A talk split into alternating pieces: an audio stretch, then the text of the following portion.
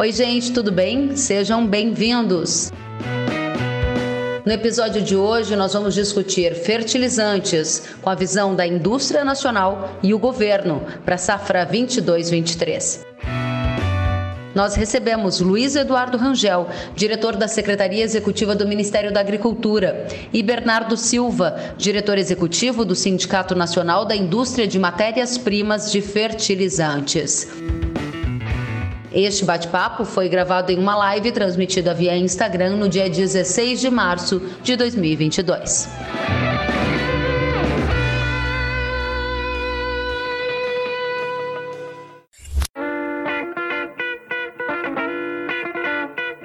Conta pra gente, Rangel, como é que estão as coisas aí em Brasília? Você está em Brasília hoje?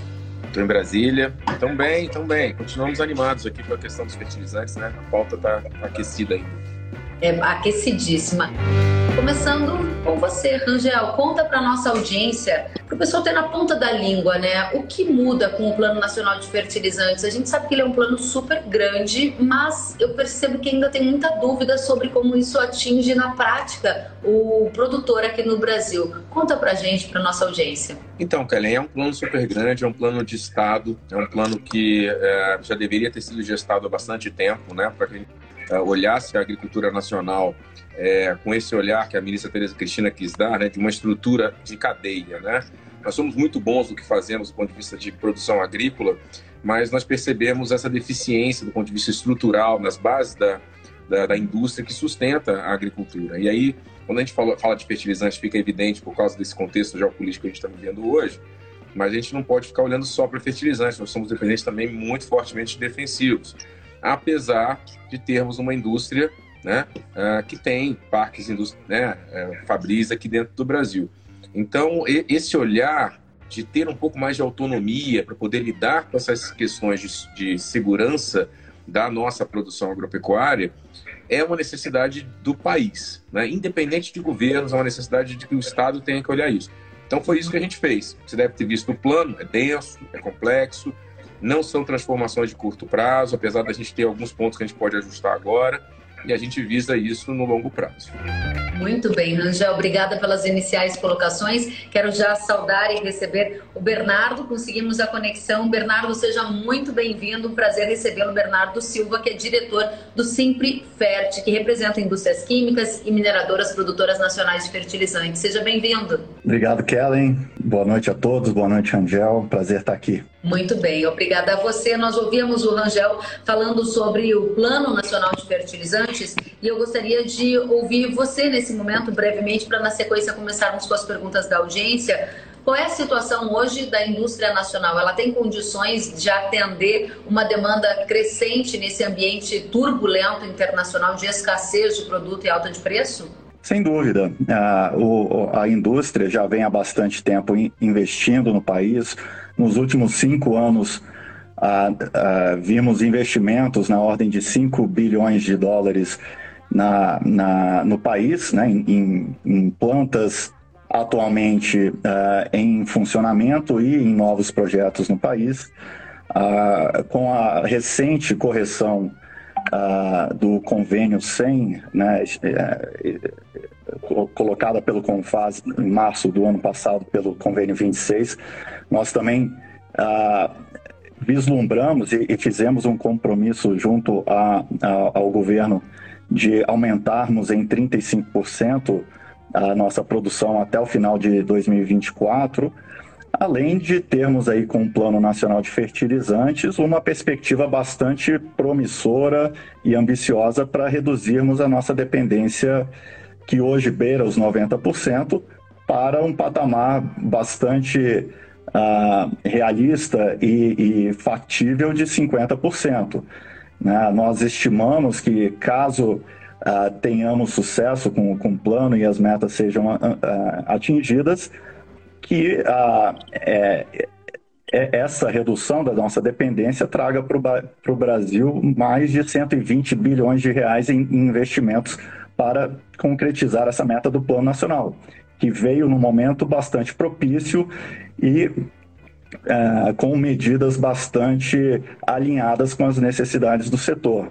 Né? Então é bastante é, relevante o trabalho feito pelo governo federal, né, parabenizando aqui a liderança do, do Rangel, uh, do, do, da ministra Tereza Cristina e também dos demais ministérios que participaram, além da SAI, né, e uh, coloca o setor na, uh, de, de, produção nacional de fertilizantes como parte da solução do, do, do problema que já vem uh, se agravando ao longo das últimas décadas. Né? A, a, a, guerra entre Rússia e Ucrânia só veio para exacerbar, exacerbar né, a crise de fornecimento global e escancarar né, a, a, o, o, problema que hoje a gente vive de, de dependência externa. Muito bem, obrigada Bernardo. A gente está com várias perguntas da nossa audiência, eu vou então atender algumas delas, mas a primeira delas quero dirigir a você, Rangel, que é o seguinte, a gente conversou, nós ouvimos de você atentamente em entrevista que você me concedeu na Jovem Pan, de que existe a possibilidade daquele grupo de trabalho avançar dentro do guarda-chuva do Plano Nacional de Fertilizantes e serem criadas até parceria público-privadas para dar uma resposta ao setor produtivo de curto prazo. E aí a minha conversa com você vai se dividir em curto, médio e longo prazo. Curto prazo, como isso vai funcionar na prática? O pessoal que está nos assistindo, eles querem entender de onde eu posso tirar um fertilizante com preço competitivo e com oferta suficiente para atender minha demanda. Essa parceria público-privada pode atender? Como será? Vamos lá, Kelly. Então, a primeira coisa que é importante dizer, principalmente com o público que é mais voltado para o agro, que os tempos é, da indústria de fertilizantes, da indústria como um todo, é diferente do tempo da agricultura. Então, quando a gente fala de curto prazo, para qualquer tipo de transformação, isso eu aprendi aí com a equipe do Bernardo, né, com a equipe do Simplifert, é um tempo de cinco anos. Isso é o curto prazo para uma indústria que precisa de uma infraestrutura, de equipamentos, de prospecção. Cinco anos.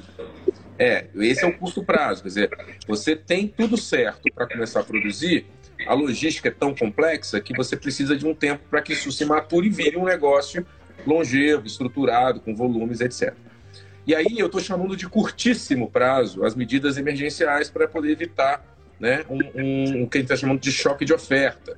Porque, como o Bernardo colocou, nós estamos uma, uma situação geopolítica bem, é, é, vamos dizer assim, extemporânea, bem, bem complicada, bem rara, graças a Deus, né, por causa dessa questão de conflitos, mas que eventualmente não só uma questão de conflitos, mas qualquer outra questão pode interromper os fluxos e foi isso que motivou a gente a fazer um plano.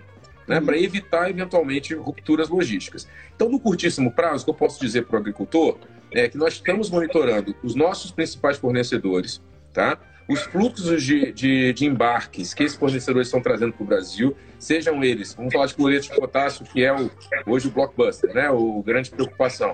Canadá, Rússia e Bielorrússia, com seus problemas diferentes, outras fontes com menor importância, estamos monitorando todos os dias os embarques que estão sendo feitos, as dificuldades eventuais dos embarques, né? E como a gente pode fazer numa, numa parceria dentro do governo federal para poder né, sim, é, evitar qualquer tipo de interrupção nesse processo. Isso é curtíssimo prazo. Segundo ponto, é botar a, a, o conhecimento científico para ser reafirmado por produtor rural. Infelizmente, apesar da gente, quando a gente vive em bonança, a gente vive sempre uh, uh, numa zona de conforto, vamos dizer assim. Por mais caro que seja o fertilizante, impacto no custo de produção, ele estava sendo sempre ofertado e as relações eram favoráveis. Então, nesse momento de é, eventual choque de oferta, que pode haver uma escassez, nós estamos considerando isso, mas que pode haver, é muito importante que o agricultor reafirme as práticas, as boas práticas agronômicas. Estima-se que cerca de 40% dos fertilizantes, seja por uma mal regulagem de plantadeira, seja por qualquer outros motivos ali no processo de aplicação no plantio ou na cobertura, eles estão sendo desperdiçados. 40% no momento de escassez é impensável.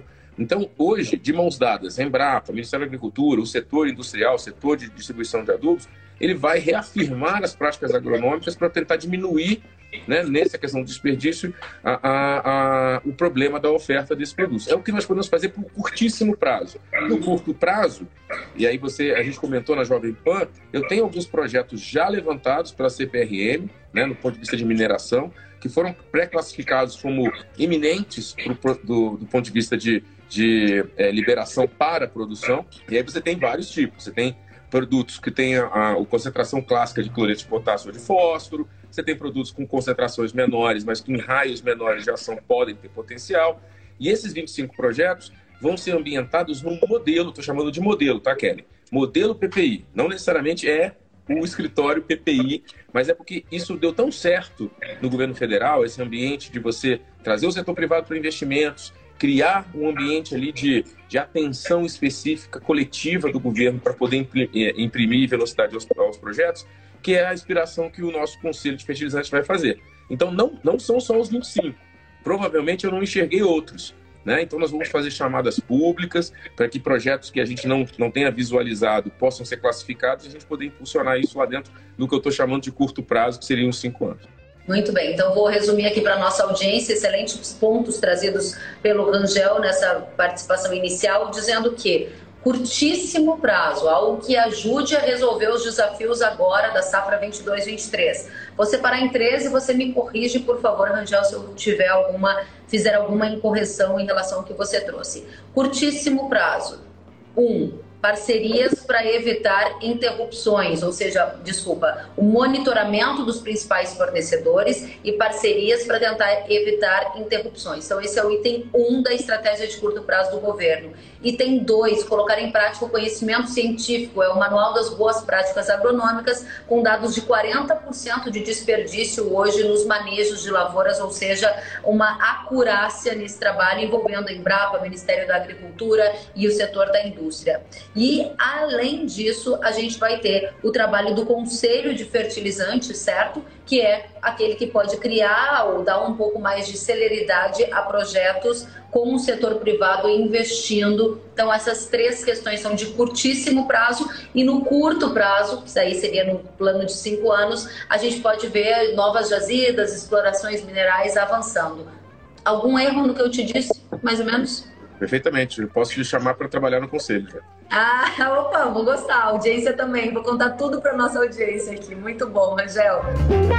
Agora, aproveitando um gancho que o Rangel trouxe, a pergunta para você, Bernardo. O Rangel falou sobre monitorar os principais fornecedores. Essa é uma estratégia de curto prazo. O Rangel disse ainda: cloreto de potássio sendo o nosso principal alvo no momento.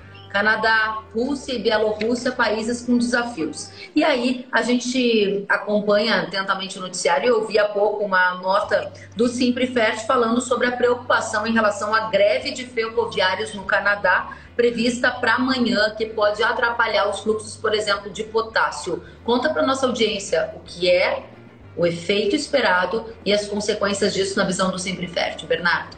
Esse alerta ele serve é, muito mais para a gente é, entender que a solução ela não virá apenas da diversificação dos nossos fornecedores.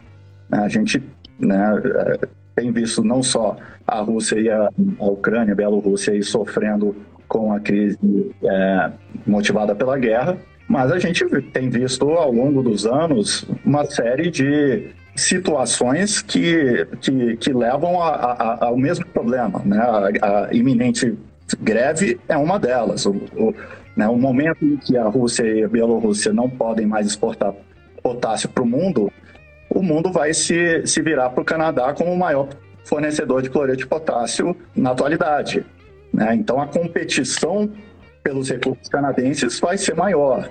Né? E com uma, uma eventual greve, isso, é, apostar todas as fichas nisso é, seria é, um, um, equívoco, apesar da gente entender e apoiar as medidas que, que a ministra Tereza Cristina tem feito com a, a essa diplomacia dos fertilizantes, né? A gente viu durante a, a, pandemia, por exemplo, a China decretar uma moratória de exportações de, de fertilizantes, priorizando né, o seu mercado e seus agricultores domésticos.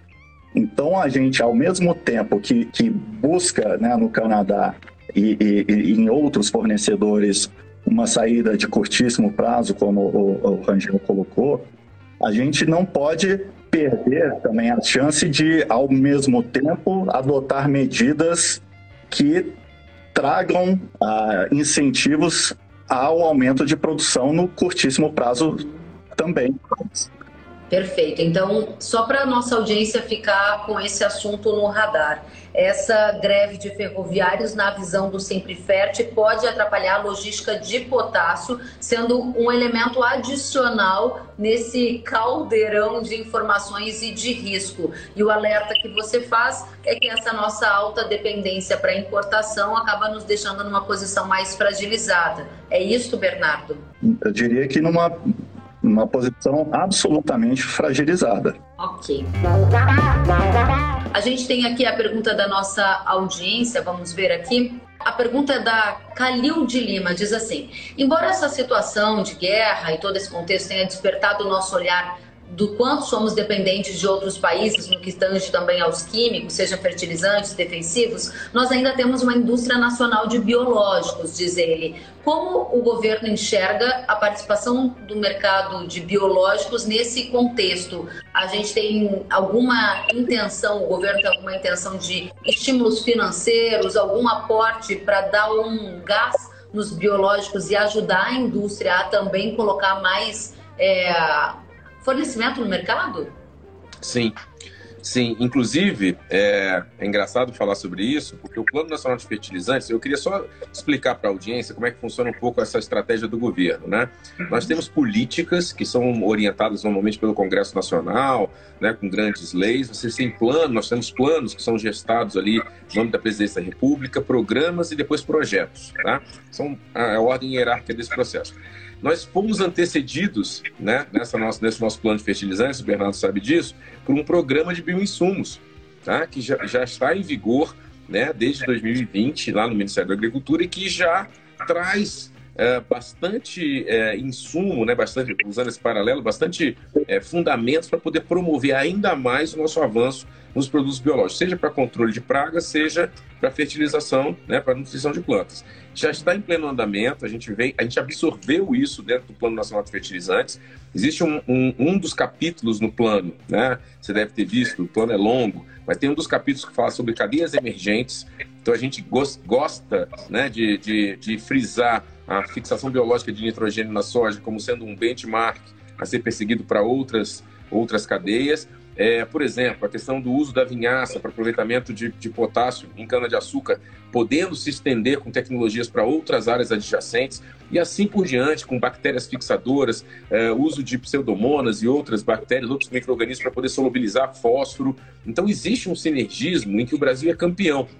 É, e aí, citando, Kelly, o, o, que nós fizemos nos últimos. Não é nem nesse, nesse, nesse governo, é uma, uma política que vem sendo transformadora na última década, é de permitir né, que os produtos biológicos eles encontrem seu nicho de mercado. Não existe concorrência entre produtos biológicos, seja para nutrição, seja para controle de pragas, dentro de um ambiente que é absolutamente complexo, como o da, da agricultura nacional. Então, nós somos o país que mais registrou que mais impulsionou produtos biológicos no mundo. Né? E isso, na verdade, é um legado que a gente está absorvendo dentro do plano. Então, sim, né, respondendo ao nosso, nosso ouvinte aí, isso está dentro do nosso contexto e vai ter um, um, uma atenção especial, vai ter um setor que vai ficar olhando para esses projetos biológicos e tentando impulsionar eles, ainda mais. Agora, desculpe fazer um paralelo, é porque é, é, há muitos anos atrás, a gente vinha conversando, né, Bernardo, sobre essa indústria, por exemplo, de biocombustíveis e de combustíveis fósseis. Os números são muito é, díspares, então a gente tem que ter políticas para incentivar, sim, os biológicos, mas eu estou falando de 40 milhões de toneladas de produtos químicos. Então, são mundos muito diferentes. A gente tem que continuar perseguindo a contribuição desses produtos, mas lembrando que os volumes que a agricultura precisa, eles não serão supridos imediatamente por essas cadeias emergentes.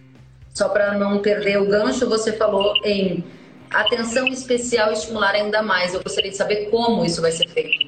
Bom, primeira coisa é entender quais são as dores desse setor. Né? Por que, que eles não decolam?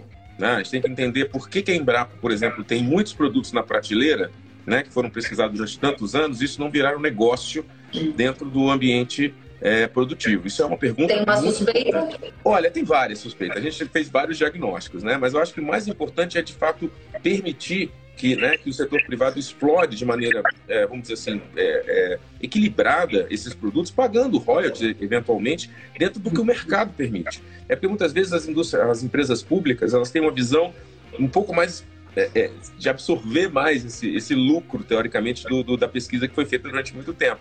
Mas isso não funciona no, no livre mercado.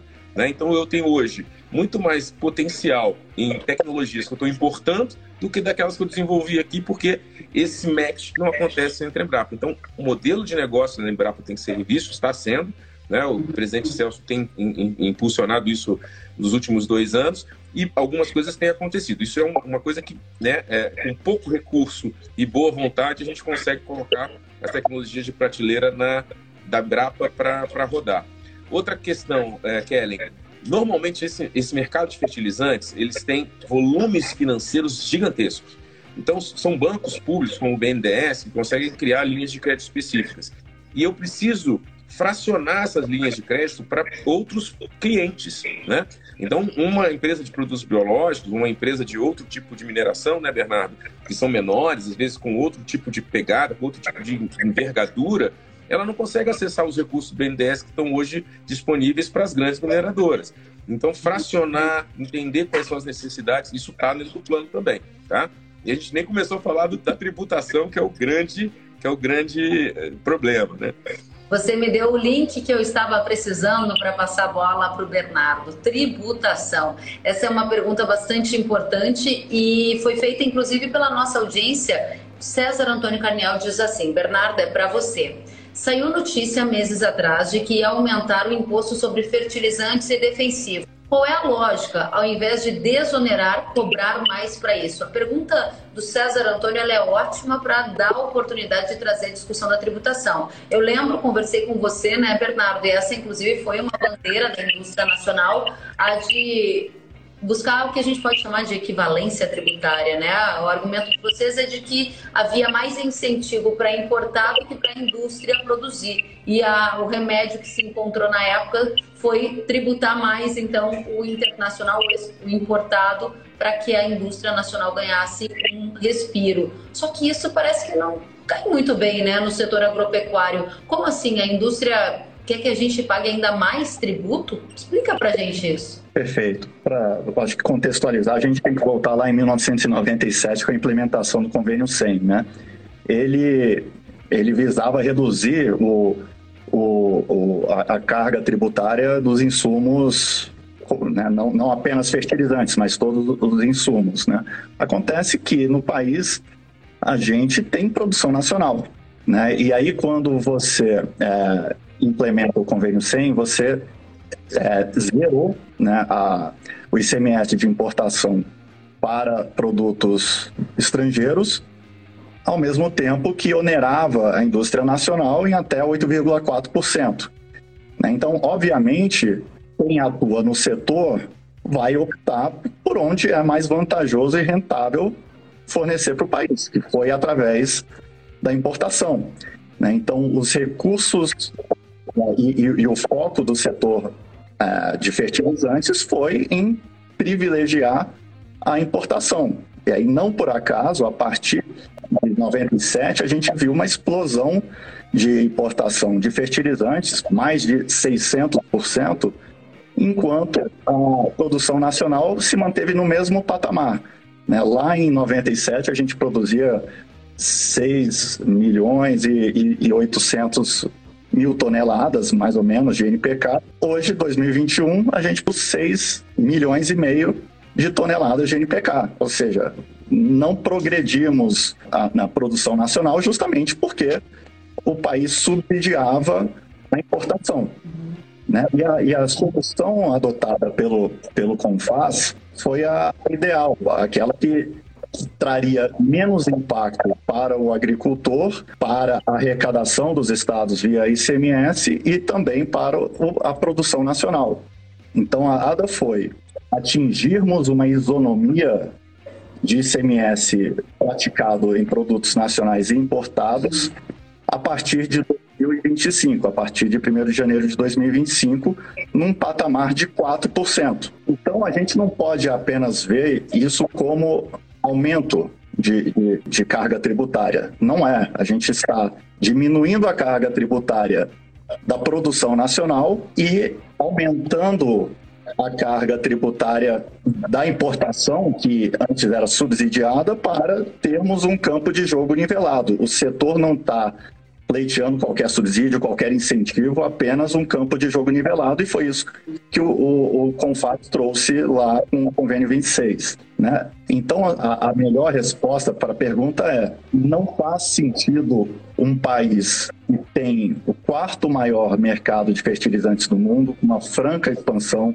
né? o mercado cresce o dobro da taxa global, né? a gente uh, ficar subsidiando investimentos, emprego, impostos, né, arrecadação de outros países. No, no, Brasil, nós temos os recursos naturais, nós temos o, o fosfato, o potássio, o, né, o gás natural para transformar em nitrogenados, nós temos empresas que invi, investem no país olhando o longo prazo, né, e ah, principalmente a gente cria uma condição para o próprio agronegócio ter uma segurança de fornecimento e uma redução do, do, do, dos riscos que ele hoje tem ah, quando a gente ah, depende tão fortemente de fornecedores externos, para que esses agricultores tenham um, um, uma previsibilidade maior, um acesso facilitado a um fertilizante nacional que pode, inclusive, ah, contribuir de forma mais adequada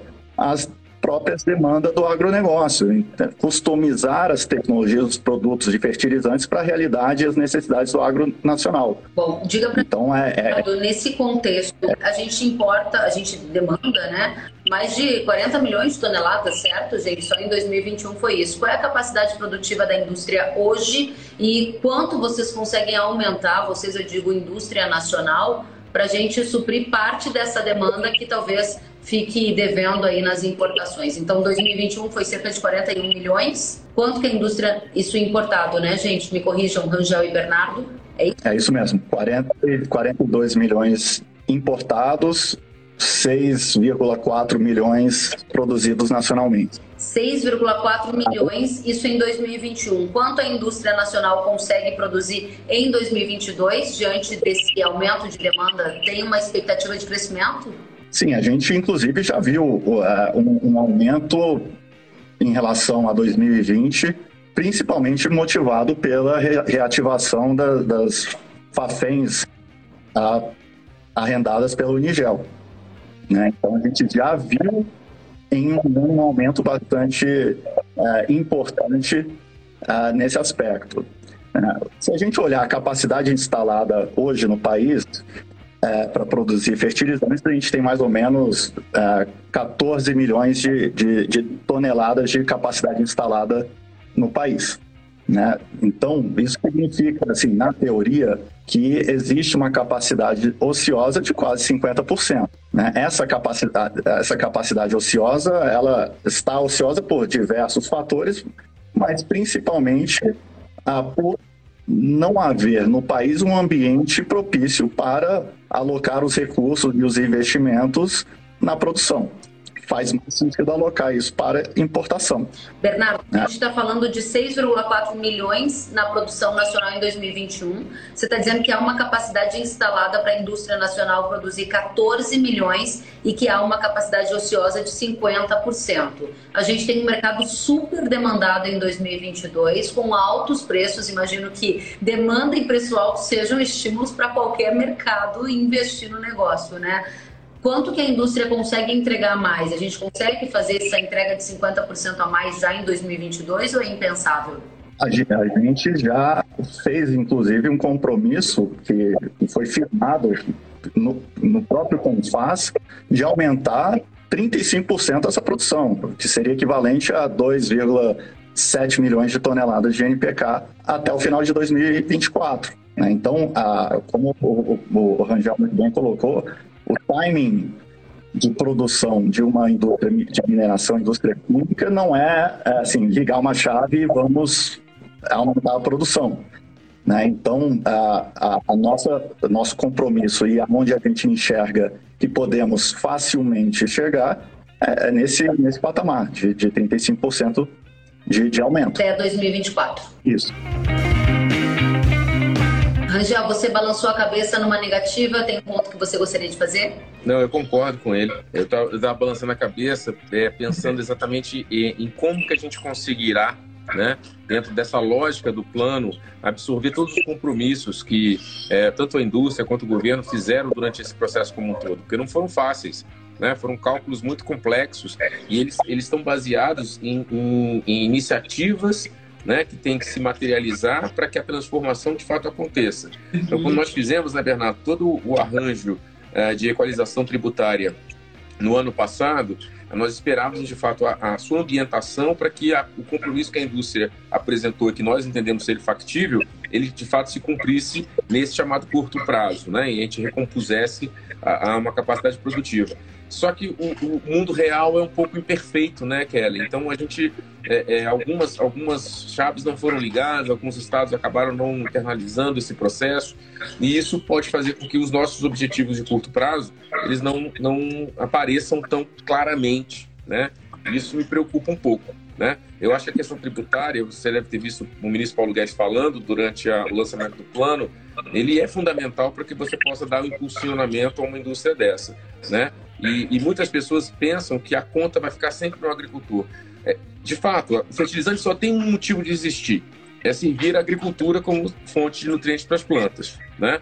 O fato que a gente sempre pensou, como, como governo, é que a conta já está aparecendo. Está aparecendo numa, numa, numa, num volume que é impensável, né, por causa das crises internacionais. Então, ter estratégias para que essa conta ela esteja ambientada dentro do razoável é, que é, é, o que é o mais importante. Então, por isso que a gente está de mãos dadas aí com, com o setor. Se eu pudesse essa, esse ponto do Rangel, se, se o cenário que se estabeleceu no ano passado com a correção dada pelo Confas, com uh, né, a construção do Plano Nacional de Fertilizantes, né, o setor vê é, com bastante certeza esse cenário que a gente pensou aí de, de, de aumento de produção no curto, no curto prazo. Agora, o que não pode acontecer é que é, no, no, logo de, de, do início desse processo, né, como colocou o, o Angel, a gente não pode ver estados é, não incorporando né, essa, essas medidas é, adotadas pelo, pelo CONFAS.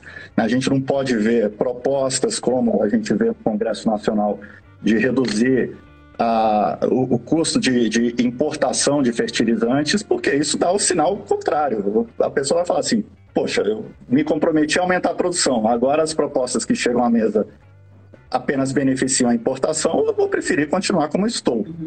Né? Então, para que esse aumento de 35% aconteça, para que o, o, os objetivos e as metas do Plano Nacional de Fertilizantes aconteça e se concretizem, a gente não pode dar mais sinais contrários à necessidade do país. Né? Eu entendo o seu ponto e faço aqui também as vozes da audiência, né? E, e, tem alguns pontos nessa. Eu entendo a argumentação da isonomia tributária, entendo que esse é um gatilho que pode fazer a indústria nacional se sentir mais motivada para produzir, mas também entendo que o custo do Brasil, a questão tributária, ela atinge vários e outros diversos setores que se motivam ainda assim a investir porque entendem que ali há um mercado promissor e é o que a gente está vendo aqui no Brasil. E a minha pergunta é, eu vi também hoje uma, uma postagem referente ao Simprefert que se mostrava contrária à redução das tarifas que incidem sobre a marinha mercante na questão de tributação. Aqui eu estou procurando a minha anotação, você sabe melhor do que eu sobre o que eu estou falando, né?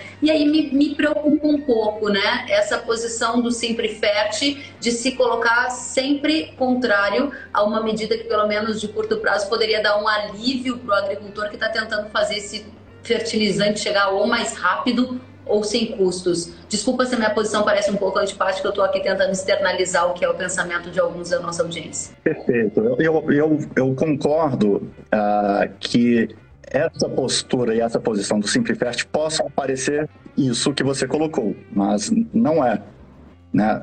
Se a gente olhar a dinâmica do mercado, como funciona, né? é um mercado global, é um mercado comoditizado, né? com poucos atores dominando o fornecimento global, e uma medida como essa não garante, a, a, em primeiro lugar, a redução do custo do fertilizante importado, principalmente num momento de margens bastante apertadas, né, um, um aumento da demanda é, o, o, desequilíbrio da, da, oferta e da demanda, né? porque né, os países que antes forneciam para o país não fornecem mais, tem menos fertilizante pra sendo produzido para o mesmo para a mesma demanda ou, ou, ou, demandas que estão constantemente uh, expandindo, né? E, e, e, esse tipo de medida, é, portanto, se torna ineficaz. A redução da FMM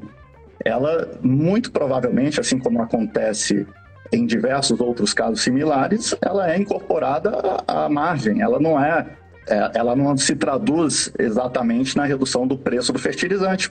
Um, um único, uma única lógica, custo de oportunidade. O importador é, que, que fornece ao Brasil ou, é, pode alocar esse, esse fertilizante para um outro mercado que, que paga o preço global. Então, isso não garante a redução do, do, do preço na nossa visão.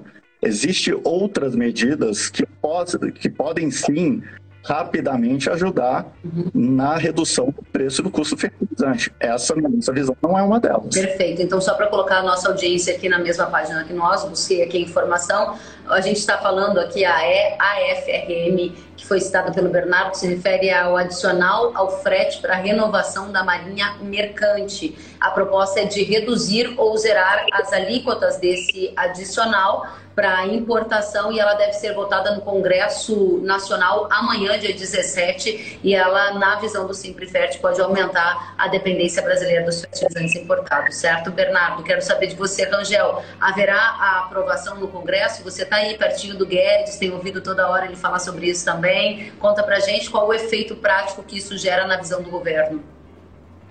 Bom, o efeito prático imediato é, é de fato, é, é uma política do, do, ministro Paulo Guedes, né? Tentar verificar quais são as amarras do ponto de vista tributário que acrescentam esses custos é, adicionais ao processo e, dentro das nossas possibilidades, reduzi-los. Bem tentar, é, nós vimos tentando fazer isso em diversos segmentos, né, dentro do, do governo. É uma política que o ministro tem adotado desde o começo do governo. É, especificamente sobre o adicional de frete, isso não é uma discussão desse governo, o Renato sabe disso. Né? Isso, de certa forma, é, é, incomoda né, parte dos importadores, né, por causa da agregação de, de valores, né, de custos no processo. Vem sendo discutido, mas a gente nunca conseguiu, de fato, apresentar uma proposta nesse sentido. O que a legislação propõe, e aí eu tenho que, do ponto de vista da calculometria, tá, Kellen? Eu acho que é importante uhum. colocar isso como eu estou por trás do plano de fertilizantes, os cálculos eles são muito detalhados. Então, sobre a ótica da competitividade de uma indústria nacional, né, essa redução que está sendo proposta na legislação, trazendo para 8, esse adicional saindo de 25 para 8, de fato, ele neutraliza, né, Bernardo, todos os benefícios que a gente vem é, trabalhando para poder criar essa simetria né, entre o nacional e o importado.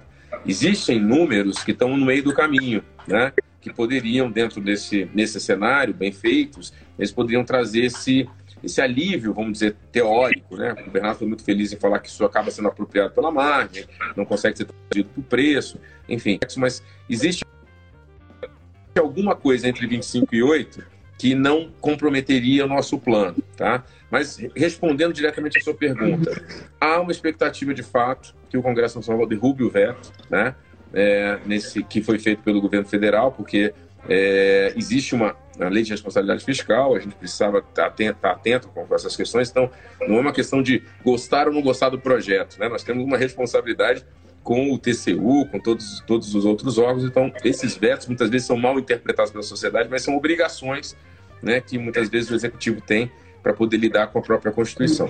Mas eu acho, respondendo a sua pergunta, que a tendência é que o Congresso vote é, para a derrubada do veto. A pergunta, Bernardo, do Maurício Burigo, e ele diz: a questão é que aqui no Brasil só vai ser autossuficiente em fertilizantes se explorar as terras indígenas, mineração em terras indígenas. Acredito que a gente pode esquecer. Se não acontecer isso, a gente pode esquecer a autossuficiência. Essa é a colocação do Maurício Burigo. Inclusive, foi aprovado um projeto de lei com um regime de urgência na Câmara. O deputado Ricardo Barros, que é o líder do governo na Câmara, disse que a expectativa é votar até meados de abril este texto e depois ele segue para o Senado. A minha pergunta objetiva para você é, Bernardo, a solução, parte da solução para aumentar a oferta de fertilizantes no Brasil passa pela mineração em terras indígenas e hoje qual é o nosso contexto em termos de jazidas que podem ser exploradas, a sua visão para uma década adiante, por exemplo? Tendo bastante não, não, não acreditamos que seja necessário explorar terras indígenas para conseguirmos uh, produzir mais fertilizante no Brasil. Inclusive, a, o projeto que, que, talvez mais se aproxime à região da, da, Amazônia é um projeto lá de exploração de potássio é, de potássio em altásias, né? Uhum. Uh, esse projeto, segundo a própria uh, Brasil Potássio, a empresa que está investindo nesse projeto, não faz parte do Simplifest, é, ela, ela mesmo já disse que o projeto não está sediado em áreas indígenas. Então, a, na nossa visão, não há qualquer necessidade de, de utilizar essas terras para esses fins. Né? A gente tem, inclusive, aí grande potencial, outras jazidas. Né? A gente está vendo, por exemplo, a Verde Agritech lá em Minas Gerais né? se tornar um, um, fornecedor relevante de cloreto de potássio.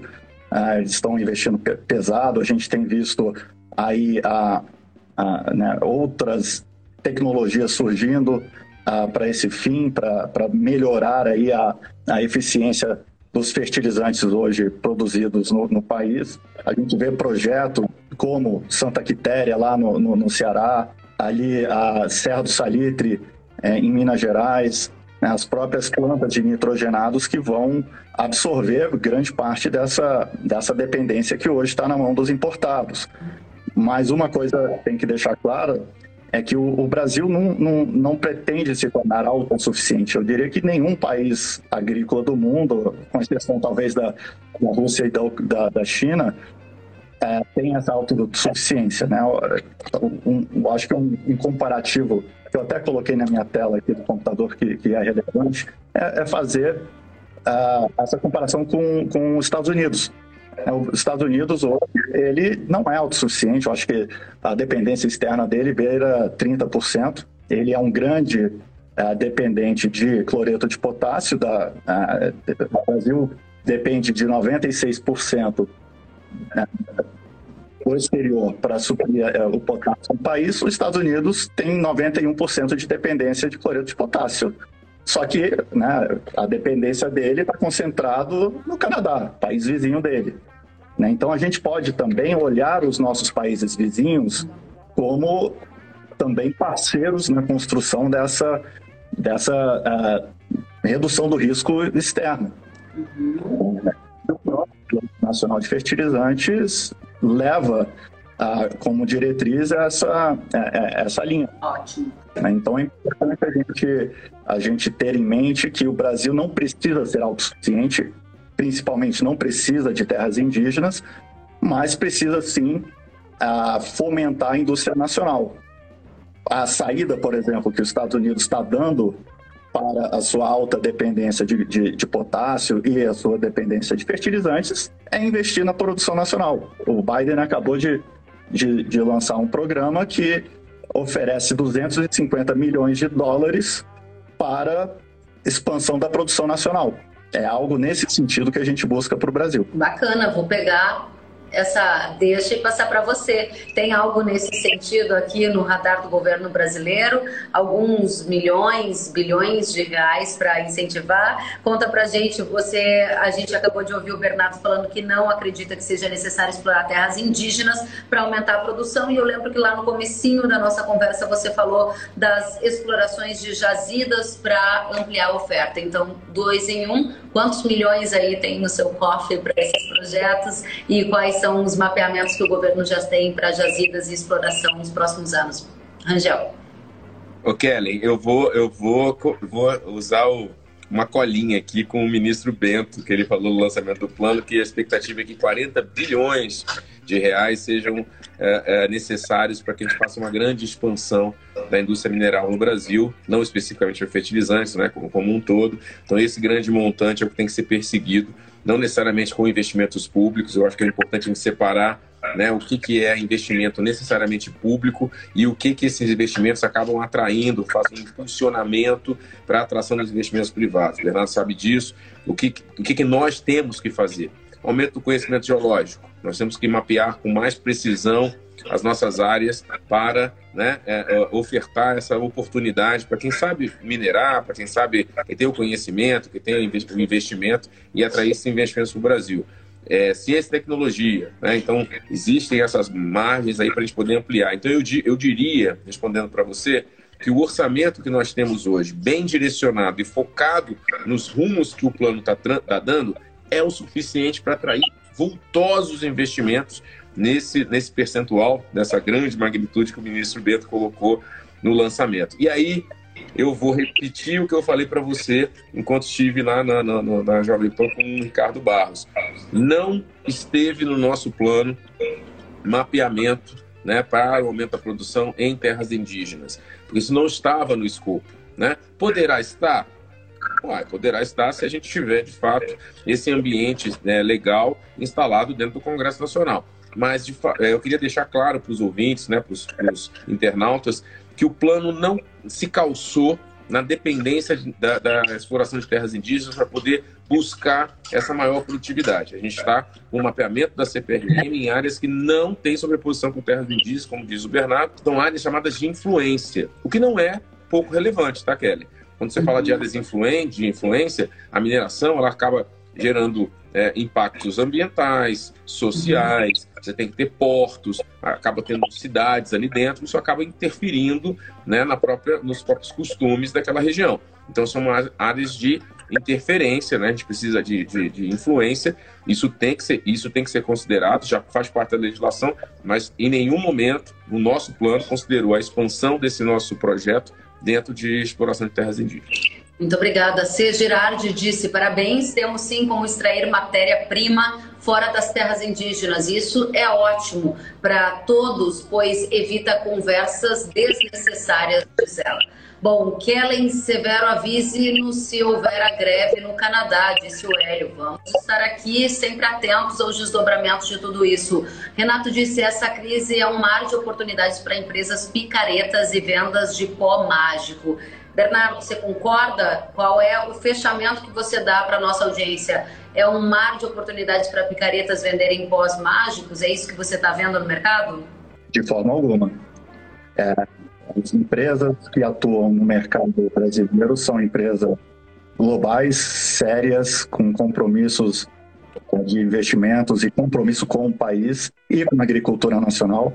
A, a própria agricultura nacional, os agricultores também não são pessoas uh, que cairiam nesse tipo de, de, de situação, são uh, agricultores, empresas, empresários uh, de altíssimo nível técnico né, e sabem diferenciar pó mágico de produto eficaz. Obrigada, Bernardo. Rangel, você está rindo, mas a gente quer saber de você e do Ministério da Agricultura. Três regrinhas básicas para ninguém cair no conto do vigário, hein? O que, que se faz na hora de aderir a uma nova tecnologia que às vezes pode parecer milagrosa e no final das contas ela pode ser decepcionante a depender do negócio que o agricultor fizer? Olha, eu sou um agrônomo cartesiano, tá? Então não acredito em milagres. Eu acredito em, em, em, é, naquela curva que de fato você coloca e você retorna. Então não acredite em milagres, não acredite em coisas que você não conhece. Confie no Ministério da Agricultura, os produtos têm que ser registrados. Se são registrados por nós, eles têm os conceitos básicos nesse processo.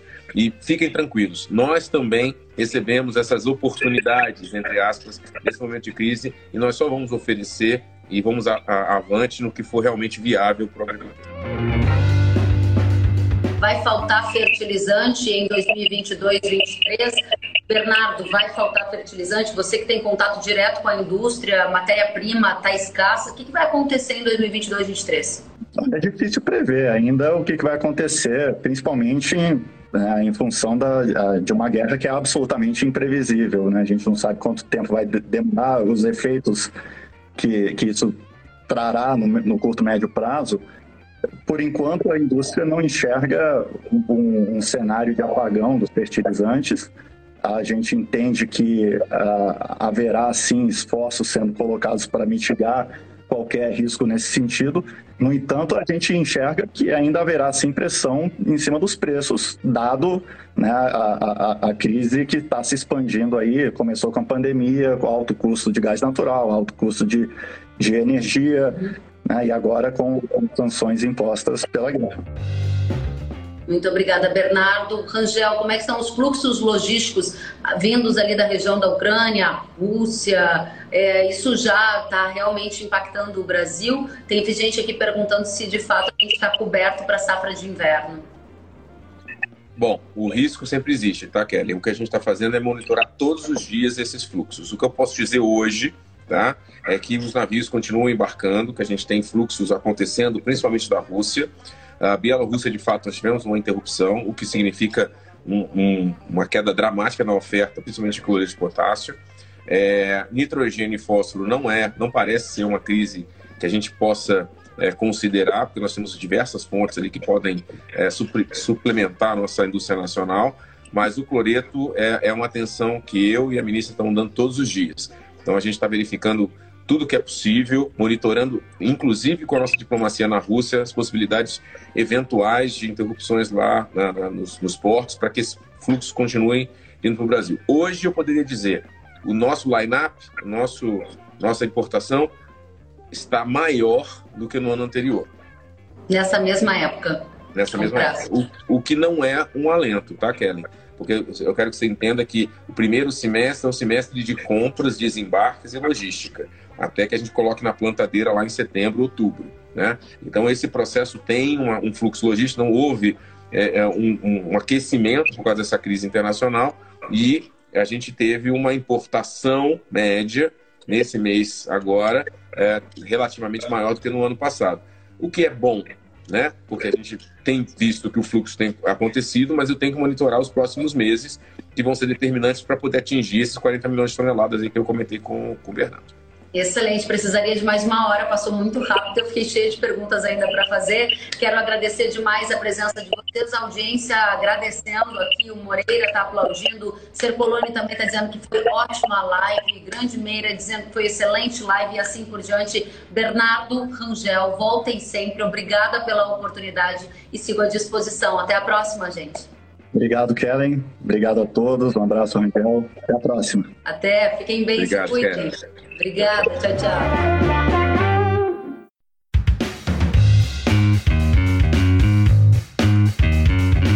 Que bom que você gostou da entrevista e ouviu todo o conteúdo. Se quiser acompanhar as atualizações, siga kellen.severo no Instagram.